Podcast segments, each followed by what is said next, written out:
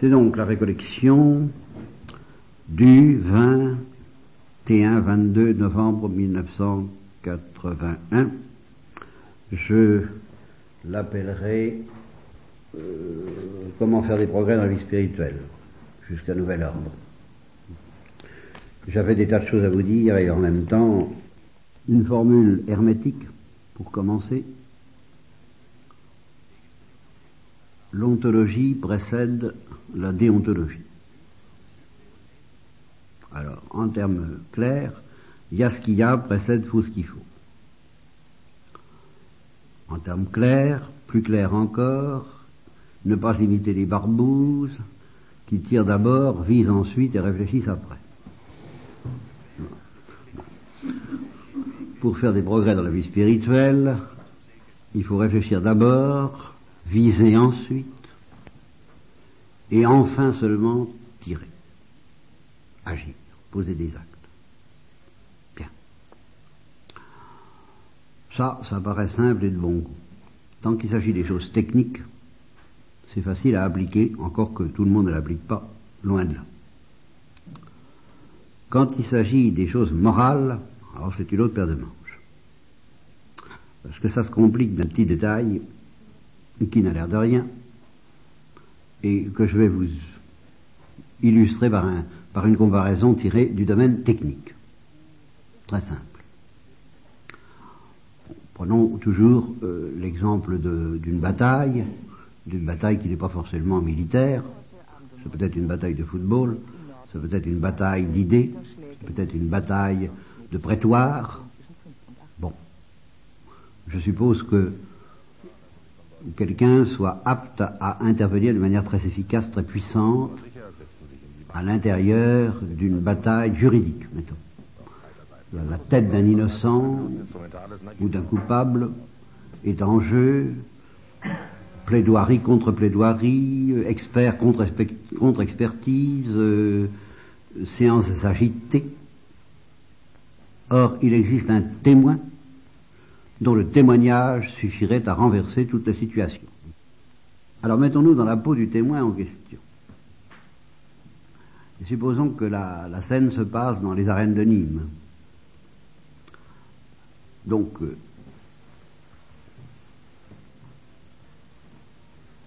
il a quelque chose à faire, ce témoin.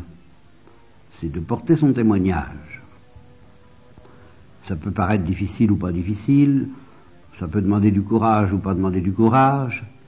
Je me mets dans l'hypothèse, qui n'est quand même pas invraisemblable, qui est fréquente, c'est que euh, devant la situation, devant la gravité de la situation, surtout s'il n'est pas spécialement concerné, s'il si, lui faut simplement le courage de témoigner, ça ne va pas se retourner contre lui, ça ne va pas se retourner contre ceux qui l'aiment, ça va simplement sauver la tête de l'accusé.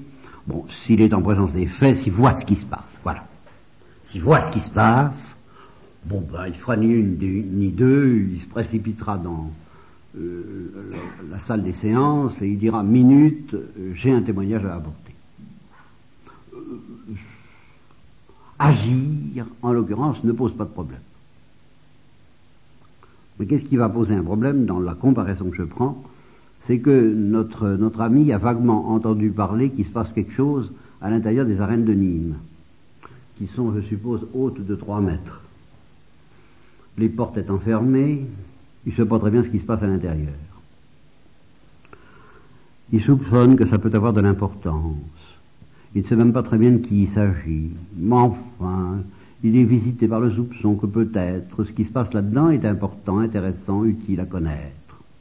Alors, pour savoir ce qui se passe, simplement pour savoir ce qui se passe, faut qu'il aille chercher une échelle de 3 mètres de haut et puis qui grimpe le haut de l'échelle et puis qui regarde la situation. Bon, eh ben c'est ça qui risque de ne pas avoir le courage de faire. Une fois qu'il aura vu, ça traînera pas, il agira. Mais aura-t-il le courage de voir? Et de faire ce qu'il faut pour voir, d'agir de poser des actes, de faire les efforts nécessaires pour voir. Aller chercher, d'abord soupçonner qu'il y a quelque chose qui se passe. Prendre conscience qu'il ne sait pas quoi. Prendre conscience que ça peut être grave. prendre conscience que ça lui crée des devoirs, prendre conscience que ce que j'appelle l'ontologie, c'est-à-dire il y a ce qu'il y a, crée des devoirs avant la déontologie. Et qu'avant de savoir ce qu'il faut faire, il faut d'abord savoir ce qu'il y a. Et que pour savoir ce qu'il y a, il ben, faut déjà faire l'effort de prendre une échelle, de grimper en haut de l'échelle et de regarder. Ça n'a l'air de rien. Dans le domaine de la vie spirituelle, c'est à 90% là-dessus que nous tous, nous péchons. C'est dans ce domaine-là surtout que nous sommes lâches. On peut aussi être lâche une fois qu'on a vu.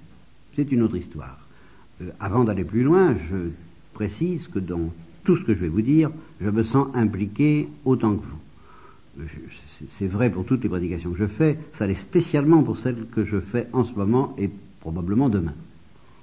Alors vraiment, je me sens pas, fier de moi, euh, pas sûr de moi, pas, je dirais même inquiet de, ce que Dieu peut penser de moi à l'égard de toutes ces choses. Bon. Euh, je, dis ceci. Quand quelqu'un a vu, ce qui s'appelle voir, et que du même coup il voit à l'évidence ce qu'il faut, ce qu'il faudrait faire ou ce qu'il faut faire, euh, il y a une espèce de connexion implacable entre la vue de ce qui est, l'ontologie, et la vue de ce qu'il faut faire la déontologie. Cette connexion est tellement implacable que ça peut arriver, je ne l'exclus pas, que notre ami, après avoir vu ce qu'il y a, il y a ce qu'il y a, et ce qu'il faut faire, faut ce qu'il faut, se sente pas le courage de le faire. Alors ça, ça peut arriver. Vous allez chez le docteur Knock, il vous montre l'état de vos entrailles, sur un tableau abondamment illustré. Voici un foie sain, voici un foie malade, voici le vôtre. Bien. Euh, mais qu'est-ce qu'il faut faire? Eh bien, au lit, au régime, euh, un biscuit, un doigt de vin, j'aimerais mieux pas de vin, enfin, vous voyez le truc. Le type, il ne sent pas le courage de le faire. Ça, je comprends. Il a vu, il croit savoir ce qu'il faut faire. En fait, il est complètement roulé par le docteur Knock. Mais ça, passons. Euh, c'est onéreux, c'est très onéreux. Alors, là, il manque de courage. C'est ce manque de courage dont vous vous accusez tous dont nous nous accusons tous, enfin, sauf moi, justement, parce que je sens bien que là n'est pas le problème. Là, je, me différencie un peu de vous. Je, ne, m'accuse pas beaucoup de ça, peut-être à tort. Je vais vous dire pourquoi. C'est que quand on voit, et qu'on voit du, même coup ce qu'il faut faire, et qu'on ne le fait pas, parce qu'on n'a pas le courage de le faire, hypothèse que je n'exclus pas du tout, eh bien, on est dans ce que les chimistes appellent un équilibre instable. Ça ne va pas pouvoir durer longtemps comme ça. Tant que vous voyez, vous ne pouvez pas demeurer indéfiniment dans l'attitude de quelqu'un qui voit et qui ne fait pas ce qu'il faut faire. C'est une situation instable qui va se résoudre en deux situations stables. Ou bien vous allez agir, après vous êtes bien pris par la main et euh, vous allez faire ce qu'il faut, ou bien, eh bien, vous allez cesser de voir. Bah, vous allez redescendre du mur. Ah, quelqu'un qui continue à regarder ce qui se passe dans les arènes de Nîmes et à voir qu'on va condamner l'innocent et qui bouge pas, c'est pas possible. Ou bien il va entrer dans les arènes pour intervenir, ou bien il va dire, comme ma fameuse tante à, mon fameux, à propos de mon fameux oncle qui souffrait et qui criait, Paul, mon petit Paul, je peux pas l'entendre souffrir. Comme ça, fermez la porte voyez, vous, allez dire, je ne veux pas le savoir. Euh, c'est pas possible. Voir ce qu'il faut faire et, ne pas le faire, c'est une situation psychologiquement instable et intenable pour l'être humain. Donc il n'y a pas besoin de vous faire des exhortations pour vous dire, ayez du courage, ayez du courage, faites ce qu'il faut. Non, je vous dis, continuez à regarder. Continuez à regarder. Vous ne tiendrez pas longtemps. Par contre, alors le danger de ne pas avoir le courage de voir. Ah. Celui-là, il est grand.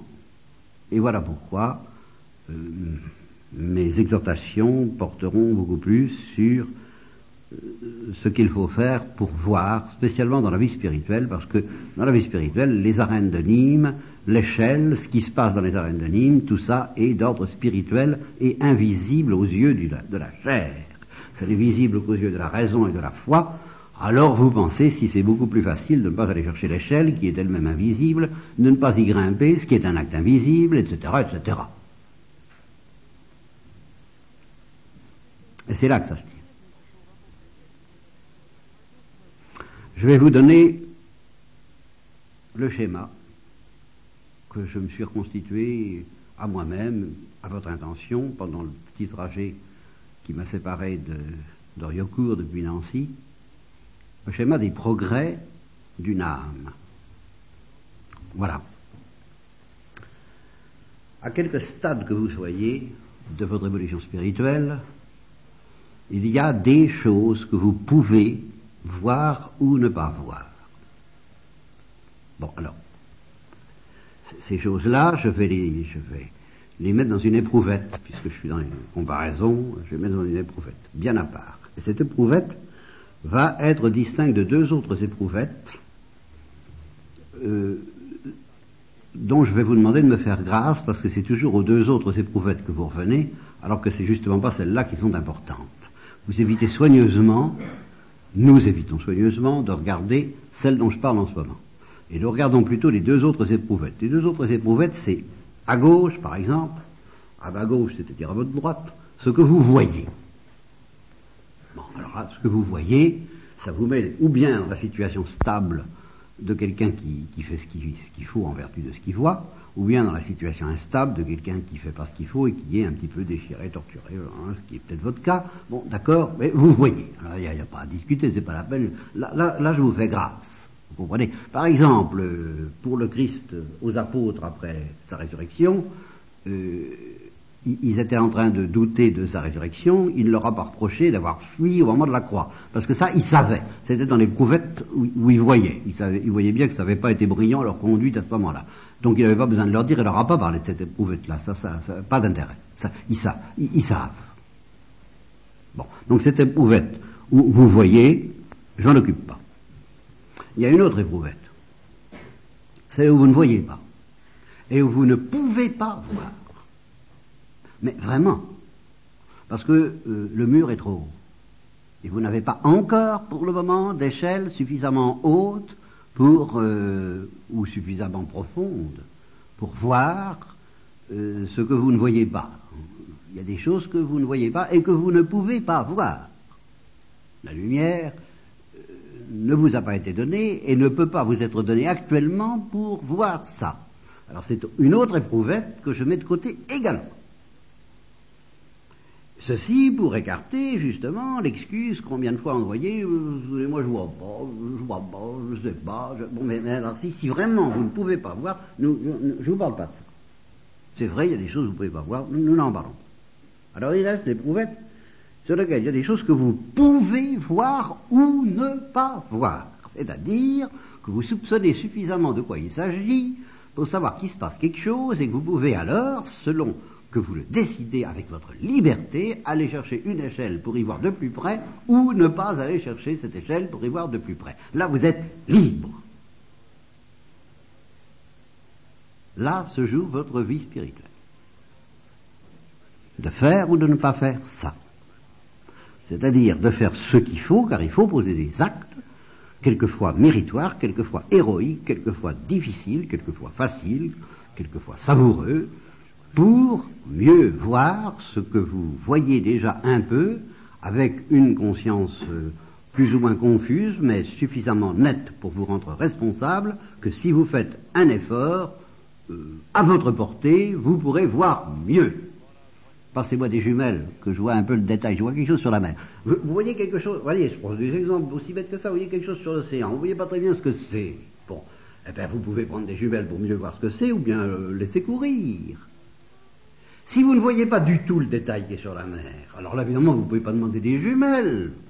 Vous n'êtes pas responsable. Vous ne voyez même pas qu'il y a quelque chose. Mais si vous voyez qu'il y a quelque chose et vous ne savez pas quoi, Alors là, vous êtes responsable de ne pas prendre de jumelles pour voir quoi L'ontologie précède la déontologie. Qu'est-ce qui se passe? Qu'est-ce qu'il y a? Qu'est-ce qu'il y a sur la mer? Voyez la gravité, mais la gravité morale de ces actes par lesquels justement on fait ce qu'il faut pour mieux voir ou on ne fait pas ce qu'il faut pour mieux voir, alors qu'on peut savoir ce qu'il faudrait faire pour mieux voir. Si vous ne savez pas que les jumelles existent, c'est pas de votre faute. Mais si vous savez qu'il y a des jumelles, par exemple voir un prêtre, ou aller prier à la Sainte Vierge, ou faire un pèlerinage, ou faire une neuvaine, ou faire... Bon, eh ben, euh, vous savez que ça existe. Si vous ne le savez pas, vous ne le savez pas. Si vous le savez, vous le savez. Et si vous ne savez pas qu'il y a quelque chose à voir mieux, ben vous n'êtes pas responsable. Mais si vous sentez bien qu'il y a une zone dans vous qui demanderait à être approfondie, vous l'approfondissez pas, vous êtes responsable. Bien. Alors je suppose que vous êtes fidèle, que vous prenez les jumelles, que vous montez sur l'échelle, que vous regardez un peu mieux ce qui se passe, et du même coup, vous entrez dans la situation que j'ai dite c'est-à-dire que vous êtes invité par là, par ce que vous voyez, à faire quelque chose. Ça devient beaucoup plus clair. Et euh, ça peut être communier plus souvent, ça peut être euh, vous dépouiller de quelques biens auxquels vous seriez trop attaché. Ça peut être pardonner, ça peut être patienter, ça peut être euh, j'en passe et des meilleurs. Mais vous voyez, vous voyez que là, ah, là, il y a un effort à faire. Alors vous faites ou vous faites pas. Si vous ne faites pas, vous entrez dans une situation instable dans un refrain. Bon, je suppose que vous le faites. Alors qu'est-ce qui se passe? C'est là où ça devient intéressant. Vous avez fait ce qu'il faut pour mieux voir. Ayant vu, vous avez vu qu'il y avait quelque chose à faire que vous n'aviez pas bien vu qu'il fallait faire. Et vous ne pouviez pas le voir clairement avant d'avoir vu. Vous, vous le voyez mieux, vous le faites. Alors là, tout change. Parce que Dieu répond. Et Dieu répond en creusant votre vue. Alors il se passe ceci, c'est que je reprends ma comparaison de. vous, avez vu un, cuirassé sur, l'océan, vous ne saviez pas que c'était un cuirassé, eu quelque chose. Bon. Alors vous avez dit passez-moi des jumelles, vous voyez le cuirassé, euh, bon, parce que c'est un cuirassé euh, fait de telle et telle, de telle manière, vous lui dites, ah bon, bah alors il faut que je fasse ceci, il faut que je fasse cela. Le résultat, c'est que vous avancez, vous allez un peu plus loin sur la mer, vous montez un peu plus haut, enfin vous changez de promontoire, vous agissez, vous bougez, vous, vous faites la charité, vous, vous pratiquez l'humilité, vous, vous, vous, pratiquez la religion, euh, vous, faites des retraites, vous faites quelque chose. Le résultat, c'est que vous vous trouvez en situation telle que votre vue s'améliore. Ah, votre vue s'améliore. Alors qu'est-ce qui se passe du fait que votre vue s'améliore? Eh bien, il se passe que vous entrevoyez sur la mer non plus un cuirassé, mais une petite barque que vous n'aviez pas vue jusqu'à présent, que vous ne pouviez pas voir. Avant d'avoir fait ce que vous avez fait. Vous ne pouviez pas. Mais, une fois que vous l'avez fait, vous entrevoyez quelque chose que vous ne savez pas du tout être une petite barque, mais quelque chose qui se trouve être une petite barque. Mais vous... Ah tiens, j'avais pas vu ça. Alors, de nouveau, vous revoilà libre ou d'aller rechercher les jumelles, d'aller trouver quelqu'un, d'invoquer la Sainte Vierge, de faire ce qu'il faut pour demander à mieux voir ce que vous commencez à voir. Et si vous êtes fidèle, alors vous verrez la barque. Voyant la barque, que vous ne pouviez pas voir avant. Alors, au refrain, vous êtes de nouveau dans une situation où vous êtes invité à agir selon ce que vous voyez maintenant, etc., etc., etc. Et ainsi, de degré en degré, vous arrivez vers la lumière de Dieu. Voilà. Alors, pourquoi je fais tous ces efforts? C'est parce que, justement, il y a des zones entières dans cette histoire où vous n'êtes pas libre. Vous n'êtes pas libre de mieux voir son jumelle, vous n'êtes pas libre de voir ce que vous ne voyez pas du tout avant d'avoir accepté de mieux voir ce que vous voyez déjà. Il y a des tas de domaines dans lesquels vous ne pouvez rien je dirais, la marge de manœuvre qui est la vôtre est extrêmement étroite, elle se limite à essayer de mieux voir ce que vous voyez, et quand vous le voyez, alors là, à ne pas rester dans cette situation instable dans laquelle vous ne pourrez de toute façon pas rester longtemps. C'est tout. C'est tout, mais c'est énorme. Et c'est là que se juge votre liberté. Voilà. Eh bien, euh, ce que je vous dis là est d'une gravité formidable.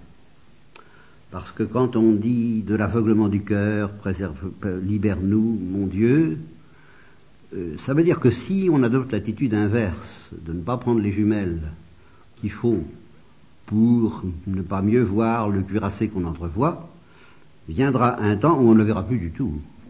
Et alors on ne pourra plus le voir. C'est là où qui n'avance pas recule. Et ce qu'on sera capable de voir des vraies choses de la vie spirituelle, de ce mystère du bien et du mal, dont la bataille est une chose redoutable, deviendra de plus en plus grossier, de plus en plus confus, de plus en plus vague, de plus en plus vaseux, de plus en plus blizzardeux. Nous tomberons dans une sorte d'hébétude dont nous dirons en toute bonne foi, je vois plus, je sais plus, tout ça est très loin de moi, je ne comprends plus bien. Et nous nous estimerons irresponsables. Ben, évidemment, irresponsables à leur J, euh, au jour J, à leur H, mais irresponsable il y a trois ans ou quatre ans, c'est une autre paire de manches. Vous voyez, comme euh, ça, ça, évidemment, tout, tout peut toujours être réparé tant qu'on est sur la terre, mais tout peut toujours aussi se gâter et se dégrader. C'est un jeu extrêmement sérieux. Et qui aboutit à ceci, qui est la parole de Thérèse de l'Enfant Jésus, à propos alors de l'apôtre, et c'est là où je me sens pas fier de moi. Parce qu'un curé était allé voir le curé d'Ars, lui avait dit mes ouailles euh, ne comprennent rien à l'amour de Dieu. J'ai beau prêcher, prêcher, prêcher, ça fait prêcher, prêcher, prêcher, prêcher, ça sert à rien, ça n'avance à rien, c'est de l'eau sur un, sur de la toile ondulée. Le curé d'Ars lui a dit faites-vous pénitence pour eux. D'une manière très concrète d'ailleurs, et que, aujourd'hui, euh, mais euh, je me sens très concerné par ça, parce que, parce que, bah, parce que je découvre de plus en plus, et dans des proportions dont je ne sais pas encore si je vais vous mettre le nez, le nez dedans ou pas, car j'ai un document pour ça, je ne sais pas si je vous le montrerai demain, j'ai oublié aujourd'hui ce soir, alors de toute façon la question ne se pose pas, mais un document un peu terrifiant qui vous montrera jusqu'où peut aller la fuite de la lumière. Mais il y a quelqu'un qui l'a dit avant, c'est Thérèse de l'Enfant Jésus, qui dit tant qu'on n'essaie pas de convertir les âmes, on croit que c'est facile. Enfin, on ne mesure pas à quel point c'est non pas difficile, mais impossible. Car c'est tout simplement essayer de ramener le soleil sur l'hémisphère pendant la nuit. Autrement dit, Thérèse témoigne que les ténèbres dans lesquelles s'enfoncent ceux qui ne savent pas saisir l'occasion de la lumière, et les jumelles, etc., et tout le petit processus, tous ceux qui ne savent pas être fidèles au processus que je viens d'indiquer, et dans lequel, je le répète, l'ontologie précède la déontologie, c'est-à-dire les devoirs, l'obligation morale de faire ce qu'il faut pour mieux voir et mieux comprendre, l'emporte de beaucoup sur l'obligation de ce qu'il faut faire, sauf dans la mesure où ce qu'il faut faire, on le fait pour mieux voir. Il y a ceux qui ne sont pas fidèles à cette vraie morale, car le démon qui est malin euh, s'obstinera à vous dire faut, faut, faut faire ceci, alors que vous ne voyez pas vraiment ce qu'il faut faire, et que ce qui vous est montré comme illusoirement devant être fait est manifestement impraticable, alors découragement. Il Fallait d'abord regarder. Vous n'avez pas regardé. Vous n'avez pas regardé la situation. Vous n'avez pas regardé que le roi qui vient contre vous a deux fois plus d'hommes que, que, que, que, vous. Et vous n'avez pas eu l'idée qu'il fallait d'abord euh, négocier, euh, s'asseoir, calculer les dépenses et attendre avant de se lancer à l'eau pour l'abattre. Alors vous, avez foncé, je dois me battre. Vous avez été vaincu, vous avez été vaincu, voilà, vous avez été vaincu. Ben oui, vous n'avez pas regardé.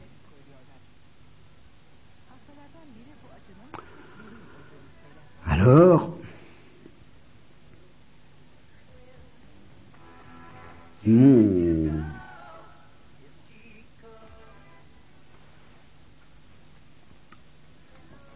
tourment est grand de me dire qu'en effet, je ne fais pas suffisamment pénitence pour que vos yeux s'ouvrent. Et en même temps, je suis bien obligé de vous prêcher en me disant que si j'ai des reproches à vous faire, c'est pas ce que vous vous faites, c'est que la plupart du temps, vous ne faites pas ce qu'il faut pour avoir de meilleures jumelles, vous n'allez pas chez l'opticien, ou vous, vous allez chez l'opticien pour obtenir des jumelles qui regardent du côté où il n'y a rien à voir.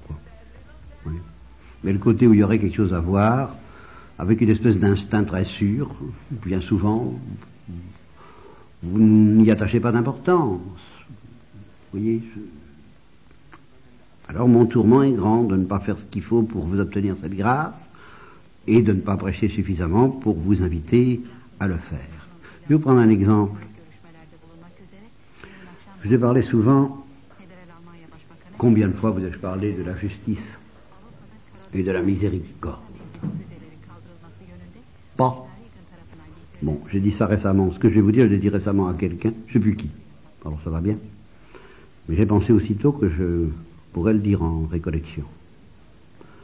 J'ai souvent parlé de la justice et de la miséricorde, et j'ai souvent dit que ceux qui ne veulent pas de la justice ne peuvent pas prétendre avoir accès à la miséricorde, détruisent en fait tout, le sens, tout le sel, toute la signification de la miséricorde, car s'il n'y a pas de justice, il n'y a pas de miséricorde. Si Dieu nous invite à avoir confiance dans sa miséricorde infinie, ça veut dire que la situation est telle que nous avons besoin d'une miséricorde infinie.